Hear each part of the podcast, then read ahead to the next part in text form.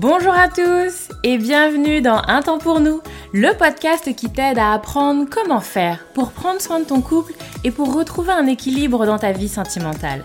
Moi c'est Lucie, je suis thérapeute de couple et avec ce podcast j'ai vraiment envie de dépoussiérer les croyances qu'on a autour des relations sentimentales.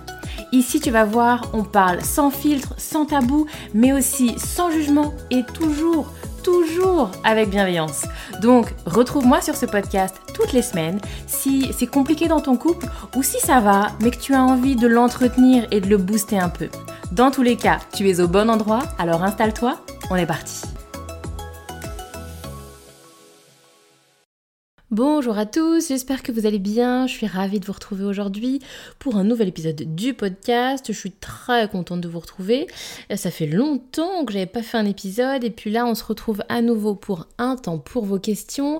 Donc comme je vous avais dit, un temps pour vos questions, ce sont des questions que vous m'avez posées généralement sur les réseaux et où je prends le temps, dans la mesure de mes compétences, d'essayer de vous faire des réponses courtes également.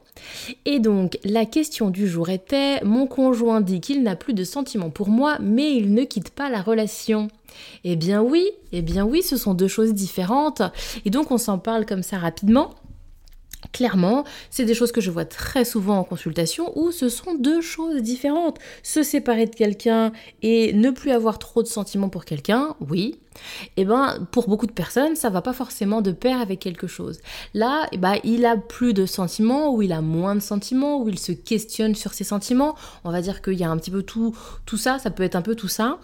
Et, eh ben c'est une chose c'est une chose, mais est-ce que pour autant il a envie de quitter la relation? Bah, c'en est une autre. Quitter la relation, alors, est-ce que, alors après, euh, je ne suis pas dans la tête de cette personne, et effectivement, ça pourrait être intéressant de venir lui poser la question.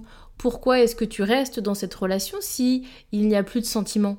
Que t'apporte cette relation ou est-ce qu'il espère euh, donc soit c'est que bah en fait la relation continue à m'intéresser parce que la relation est confortable parce que il y a du sentiment euh, affectif. Il y a peut-être plus souvent moi les gens ils viennent me voir en consultation parce que bah, ils sont plus dans cette espèce d'amour passionné mais pour autant il y a du lien pour autant il y a de l'affection pour l'autre pour autant il y a des souvenirs en commun. Parfois il y a des enfants en commun. Il y a une vie quotidienne. Et donc bah on n'a peut-être pas envie de renoncer à tout ça. On n'a peut-être pas envie que tout ça s'arrête et quand bien même on a envie, peut-être pas dans la seconde non plus. Euh, donc il y a aussi, bah voilà, certes, je n'ai plus de sentiments amoureux, mais notre relation, le lien que j'ai avec toi, je n'ai pas envie de le couper. Ça peut être ça. Et ça peut être aussi sur, bah là, j'ai plus de sentiments dans mon présent, mais je, je crois peut-être que ça va revenir, j'ai envie de voir comment ça évolue. Là, dans le présent, c'est comme ça, mais ça ne dit rien de ce qu'il en sera dans mon futur. Et donc, bah, j'ai pas envie de remettre en question notre relation. J'ai pas envie de euh, venir tout bouleverser, alors que peut-être les choses peuvent continuer et s'améliorer dans le futur. Et dernier point, parce que c'est aussi des choses qui sont très fréquentes, je te dis que je n'ai plus trop de sentiments, mais en fait, c'est pas vraiment ça, c'est plutôt une forme d'électrochoc. Je veux faire naître chez toi une réaction. Je te dis que je me questionne, je te dis que j'ai des doutes, je te dis que c'est plus pareil, je te dis que c'est plus comme avant, je te dis que attention, je commence à me dire que je t'aime moins ou que je t'aime plus. Et en fait, j'attends de toi que tu y réagisses, j'attends de toi que tu changes, j'attends de toi que tu te modifies voyez? Et en fait, je vais donc rester, puisque en fait, je, ma, ma, phrase n'est qu'un truc où j'espère venir te déclencher, en fait. J'espère que vous me suivez, moi-même je me, je me demande si je suis très claire. Mais vous voyez, il y a vraiment ça. Donc, en gros, cette phrase-là, elle peut vouloir dire plein de choses, elle peut avoir un contexte qui va effectivement complètement changer euh, la donne de cette phrase. Donc, ne ne nous arrêtons pas, je dirais, à cette phrase-là, qui peut être effectivement assez euh, compliquée à entendre. Hein. Moi, je ne remets pas en question, hein. c'est compliqué quand quelqu'un avec qui parfois on est attaché, avec qui on est en relation depuis X temps, vient nous renvoyer euh, je me questionne sur mes sentiments. Bien sûr que si, c'est pas, si on l'a pas vu venir, c'est une belle claque. Donc, je ne nie pas ce que toi tu peux ressentir. Par contre, juste cette phrase-là, tu vas pas avoir assez d'éléments pour pouvoir en faire quelque chose.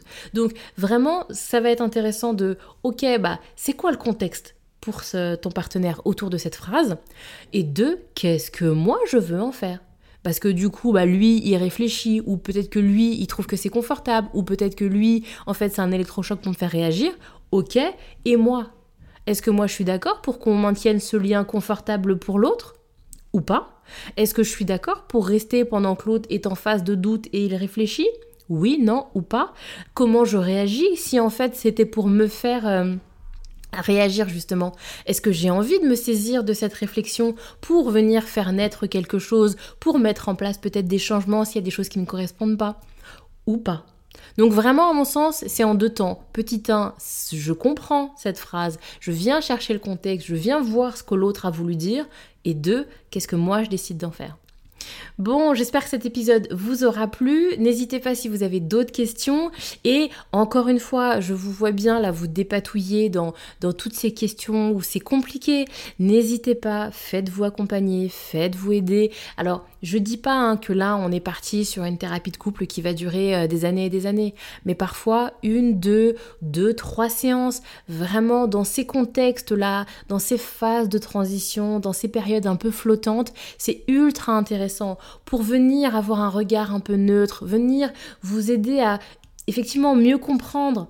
Parce que alors, j'attends de voir, je, ne connais pas cette personne, je ne sais pas ce qu'il en est. Mais pour l'avoir déjà vu en consultation, vous avez des gens qui disent Bah oui, mais du coup, j'ai posé la question, puis.